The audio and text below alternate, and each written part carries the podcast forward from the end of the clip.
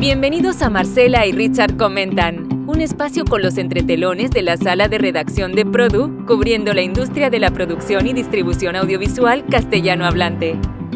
Bien, de nuevo una emisión de Marcela y Richard comentan los entretelones de nuestra sala de redacción de Produ, Marcela en Buenos Aires y quien les habla, Richard Izarra en Miami. Hola Marcela. Hola Richard, ¿qué tal? ¿Cómo estás? Bueno, eh, bonita semana esta, ¿no?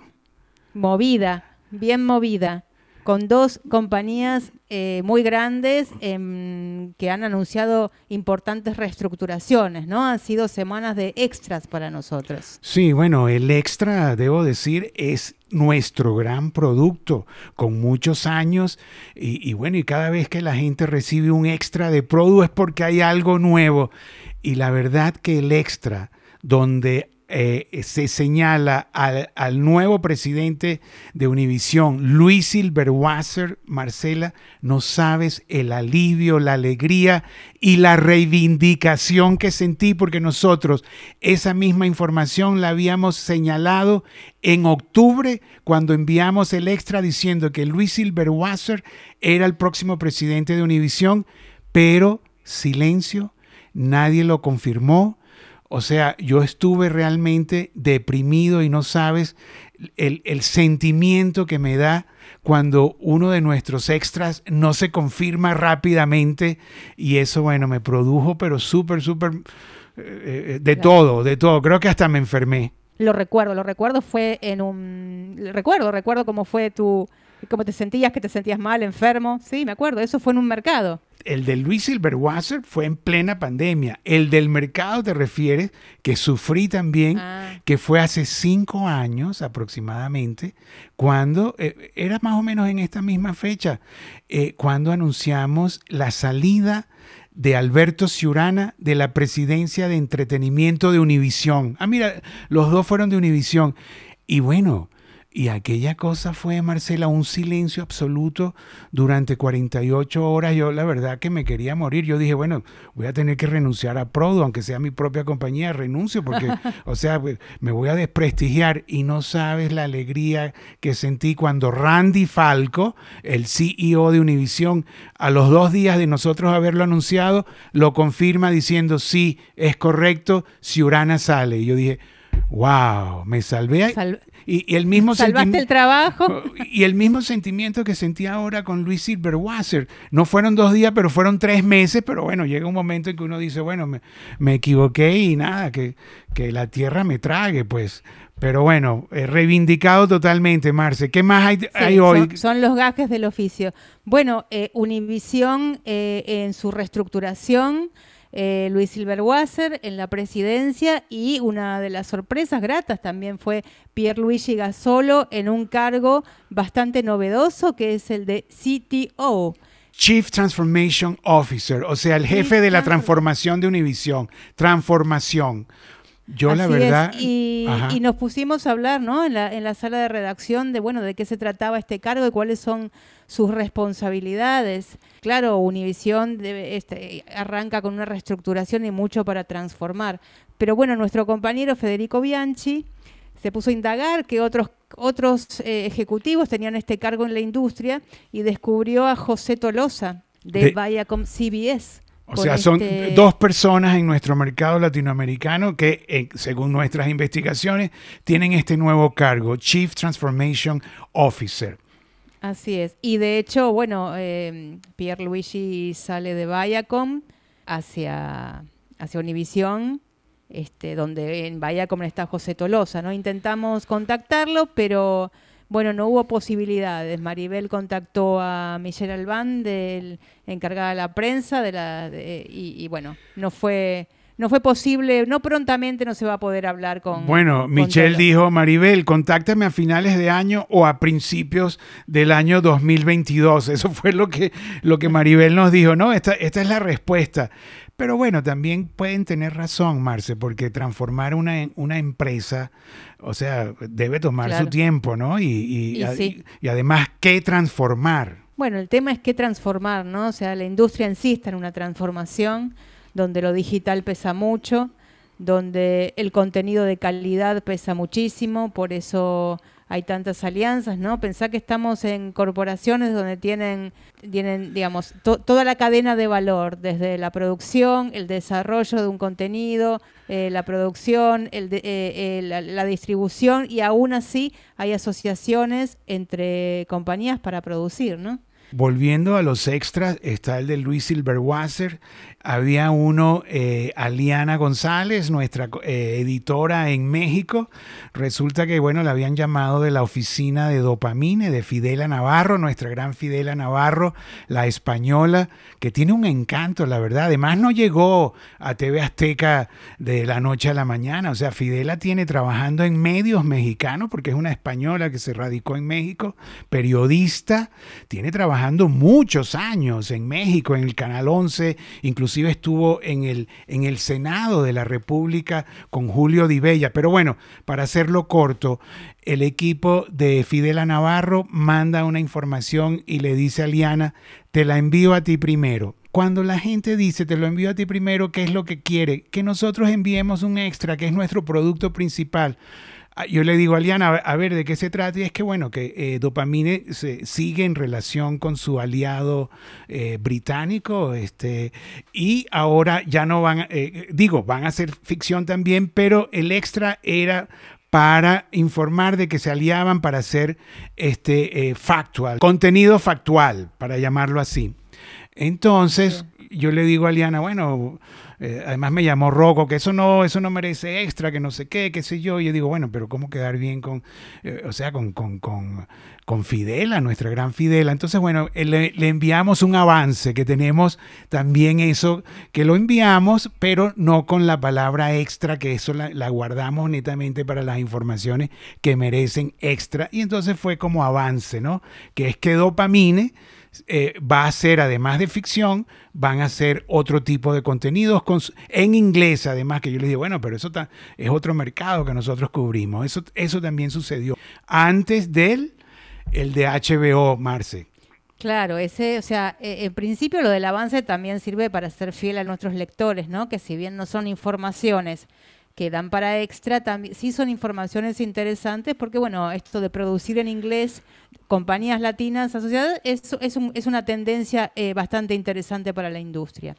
Pero bueno, sí, con Warner Media Latinoamérica eh, llegaron varias informaciones. Primero con la salida de Roberto Ríos, vicepresidente corporativo de producciones originales, un hombre que, que bueno, fue responsable de varias producciones desde epitafios, eh, prófugos que se hizo con Chile, unas cuantas eh, en Brasil, como mm, Magnífica 70, Señor Ávila, Santos Dumont. Bueno, hubo varias eh, y de hecho Señor Ávila recibió un Emmy, un Emmy internacional. Bueno, eh, Ríos, eh, también un, hombre que sabe mucho de cine, muy fanático del cine, decían, decía nuestros compañeros, decía Cintia Plong y otros compañeros en la sala de redacción.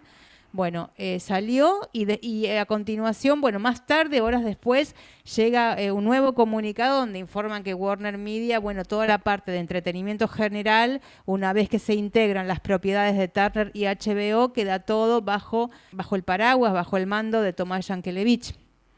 O sea que en cierta forma hubo ahí, este, eh, bueno, hubo un cambio, movieron la mata y salieron los venezolanos, vamos a llamarlo así, encabezados por Emilio Rubio, que, que, son todos fundadores, porque en el extra que enviamos que salía Ríos, también salía Luis Peraza, que fue también uno de los fundadores de HBO en 1991, era del grupo de Enrique Cusco y Hernán Pérez Belisario, estaba Luis Peraza jovencito, y, y el extra que enviamos era la salida de Luis Peraza y Roberto Ríos, los dos que impulsaron la, el contenido original de HBO Latinoamérica.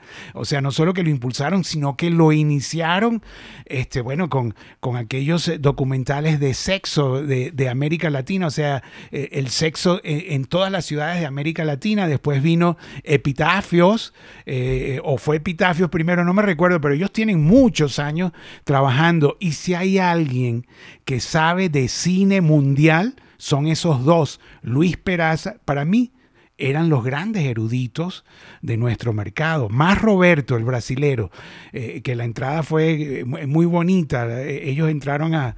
Roberto se lo trajo Luis Peraza y, Carlos Abascal, pero estoy, estoy hablando de hace muchos años pero eh, saben de cine, de, los directores, de, los, de, todo, de quién escribió eso, la historia de cada quien. Para mí eran dos grandes eruditos y bueno, lamento pues que hayan salido, pero bueno, así es la vida. Y sí, en efecto, Cintia dijo que Marcelo Tamburri y volvió de nuevo Marcelo Tamburri a, a, a ser tema de la conversación de la sala de redacción de, de Produ. Yo dije, bueno, para que Marcelo sepa más que Roberto, porque yo conozco a Marcelo y me encanta Marcelo, un gran ejecutivo, pero no me he sentado a hablar de, su erudición de cine. Bueno, yo no de cine, pero sé que, y además muchos me han hablado, lo comenté la vez pasada, Marcelo, digamos, tiene esa capacidad de, de encontrar un proyecto y darle una forma, la forma exacta para que sea para, para, que, para poder darle luz verde, para que salga, para que se concrete y que sea exitoso. Creo que sabe mucho de eso, no sé cuánto de cine, pero me dicen que mucho, yo no he conversado con él de cine. Bueno, y él queda como líder de desarrollo de contenido guionado en Warner Media Latinoamérica, también queda eh, Mariano César en programación y estrategia de contenidos de HBO Max. Gustavo Grossman, que también ese... Ese es venezolano, ese se salvó. o sea, entran los argentinos ahora y, desplazan en cierta forma a los venezolanos. Bueno, es una forma de decirlo, la verdad que no es del todo así porque son venezolanos, pero ya con más de 30 años en la cultura panregional. Y uno cuando está en estas empresas eh, corporativas estadounidenses trabajando para una región, la verdad que la nacionalidad llega a un momento en que ya uno es... Eh, de la región, como es mi caso. Yo nací en Venezuela, la verdad, pero yo no me siento ya venezolano, venezolano. O sea, hablo como venezolana y mi alma es venezolana, pero yo soy de la región. Yo soy pan regional, soy mexicano, soy colombiano, soy argentino. Esa es la, parte más difícil de hacerse argentino. Ah. Porque te quieren menos, pero bueno, no importa, se supera. No, bueno, lo que pasa es que eh, eh, yo tuve una residencia en Argentina y bueno, a mí me encanta la verdad Buenos Aires, Marcela, o sea, eh, vuestro país es único. Pero también es México, también es Colombia, o sea, la verdad que todos tienen un encanto. Pero sigamos, Marcela, ¿qué más? ¿Qué más hay por allí? Warner Media ahora, o sea, es la unión de HBO con Turner. Con Turner, exacto. O sea que bueno, eh, de hecho esta semana, la semana pasada también yo quería contactarme, estuve, porque bueno, eh, vos sabés que en Chile tienen un canal que es CDF. Ajá. Canal de fútbol. Exacto. Eh, que ahora va a pasar a llamarse, adopta la marca regional. Desde, a ver, la marca deportiva regional de Warner Media, que es TNT Sports. Así que yo había intentado comunicarme, yo hablé de hecho con alguien de prensa en Chile y me dijeron que bueno, esta semana que no se podía hablar porque estaban en silencio, porque estaban por presentar resultados de la compañía, que tal vez la próxima semana. El canal cambia de nombre justamente este fin de semana. Eh, y bueno, vamos a ver, este, imagino yo que me conservarán los los contenidos del fútbol chileno y demás. Tienen programas en vivo y eso. Así que bueno, veremos la próxima semana de qué, de qué va. No, bueno, y la verdad que, eh, de, este, de este programa deben salir unas felicitaciones a Tomás Yankelevich, que ahora es el hombre fuerte en la región para Warner Media, bueno, una empresa de contenidos de muchos años, y bueno, y Tomás y, la verdad que, hay que felicitar a Tomás no solo por su trabajo, sino que Tomás nació en la industria, es hijo de Gustavo Yankelevich. Eh, o sea, Gustavo Yankelevich es uno de los argentinos que más conoce de, televisión, ¿no? Y, bueno, y, de la gran creativa, ¿no? Argentina, Marcela, cuenta de, de dónde viene Tomás, Cris Morena, la gran, o sea, la gran, o sea, la gran... La creadora de las series infantiles más exitosas en Argentina y te diría que también en la región, ¿no? No, además, además es una mujer bella, no solo físicamente. Vos le hiciste varias entrevistas. Uy, yo me enamoré de Cris Morena, la verdad. O sea, es que es para ah. enamorarse, es una belleza. Pero no solo físicamente, sino sus obras, su, o sea, todo lo que hace, eh, eh, fantástica. Yo creo que todavía sigue trabajando. La última vez que la entrevisté, fue hace creo que dos años más o menos en el NATPE del 2019, que todavía sigue con proyectos, ¿no? Y yo me imagino que está viviendo ahora en Miami, cerca de su hijo, ¿no? Porque bueno, sufrieron, sufrieron aquella gran tragedia, ¿no? La muerte de, de una de sus hijas, la actriz, ¿no? Sí, Marcela. Así es, sí, sí, sí, así es.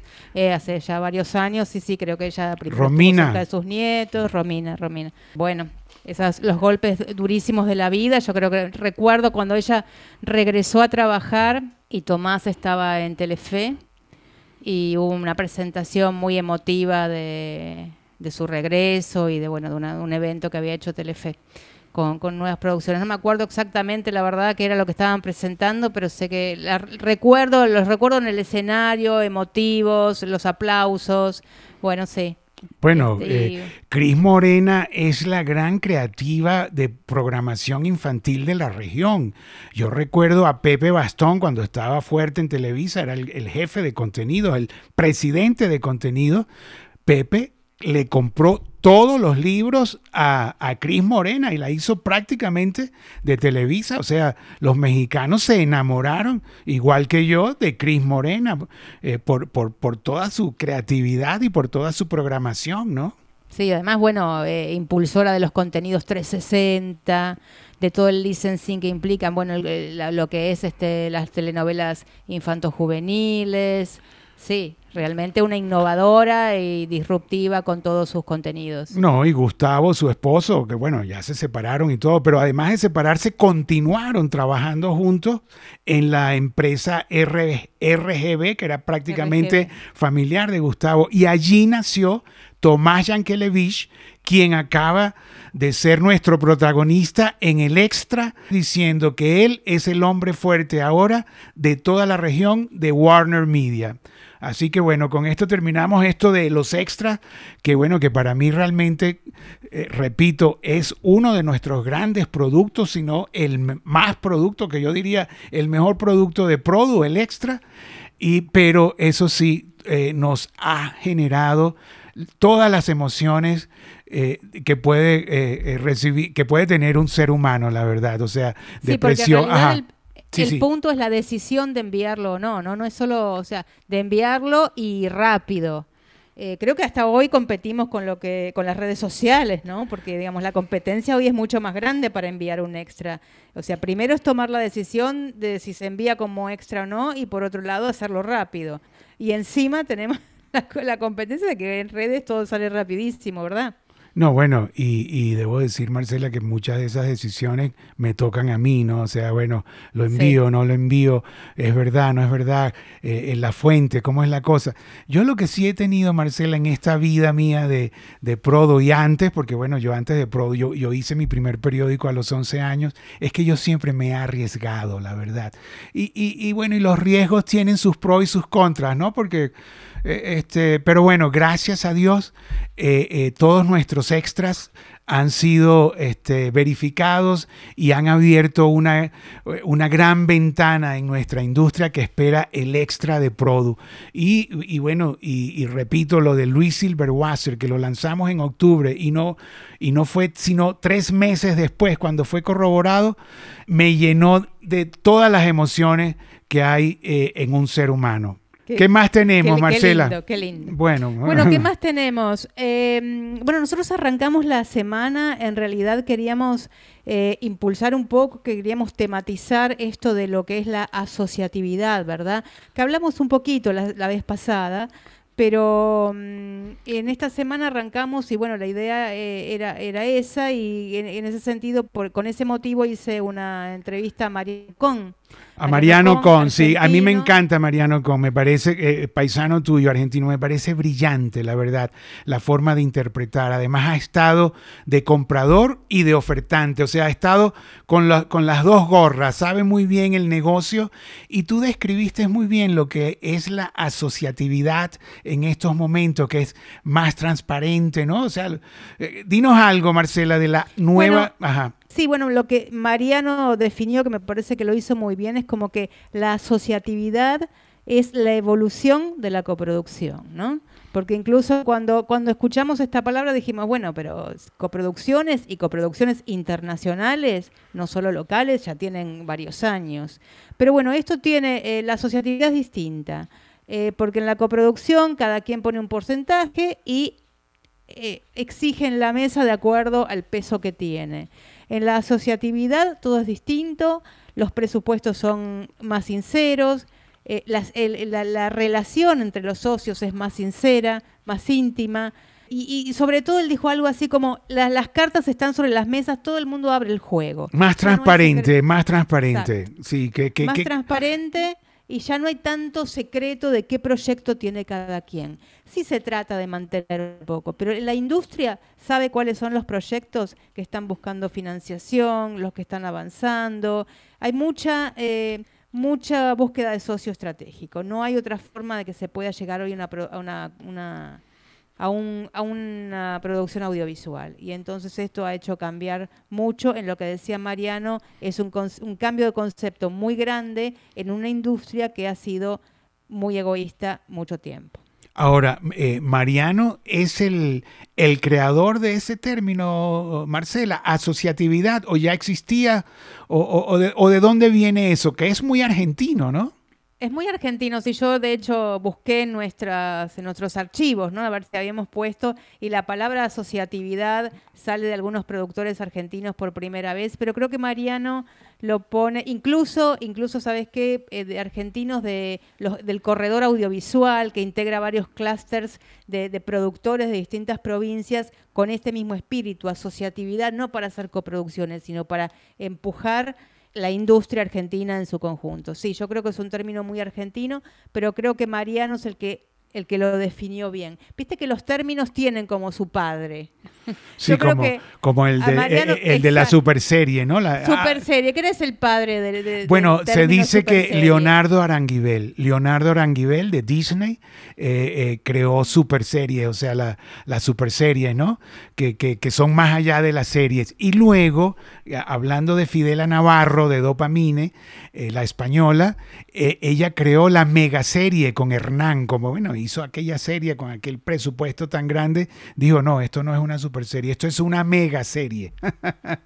Bueno, por eso, cada quien, bueno, en este caso su madre, no su padre, ¿no? Pero hay padres y madres de los términos, y bueno, en eso el periodismo siempre ayuda a proyectar algo, ¿no? Toma algo y lo puede proyectar y hacer más grande. Mira, y hablando, Marcela, de la, de la asociatividad, publicamos también que la serie Ave María, que bueno, eh, que también estaba, eh, había una, una empresa productora mexicana, unas españolas, bueno, Amazon la suspendió porque en México arrancó de nuevo el rebrote, rebrotó el virus y bueno, están cerrando algunas producciones que México fue uno de los primeros países eh, que abrió las producciones como en julio del año pasado, bueno, y ahora... Y, y Amazon eh, eh, eh, suspendió eso y bueno, fue, fue, fue noticia. Maye me llamó, Maye, Ma- Maye Albornoz, nuestra periodista de México y bueno, y coordinadora de producción, muy eficiente, no, me, me llamó y me dijo, mira, aquí aparece Fernando Pérez Gavilán, es el mismo Fernando Pérez Gavilán con quien estamos hablando, porque bueno, es uno de nuestros invitados a Product Prime Time. Yo le digo, sí, bueno, en el mundo solo que yo conozca, solo hay un Fernando Pérez Gavilán, bueno, él era uno de los productores de, de esta serie Ave María, que, que suspendida por el coronavirus, esa es la verdad. ¿Y qué pasó, Marcela, al suspender esto? ¿Quién apareció? ¿Quién apareció? Apareció Uruguay. Nuestro un amigo... país de que, Sí, claro, tal vez no hablamos mucho nosotros de Uruguay, la verdad. Eh, Bueno, ustedes creen que Uruguay pequeño. es, eh, ustedes creen que eh, Uruguay es argentino, ¿no? En cierta forma, ¿no? Es una, es una Bueno, no, yo extensión. no. Yo no, yo no. Yo no, pero bueno, eso dicen. En este escenario tan complejo que todos estamos viviendo, Uruguay dice tener el virus controlado, ¿no? Y, y, bueno, están invitando a todos los productores a ir al país a producir en, en prácticamente en condiciones prepandemia.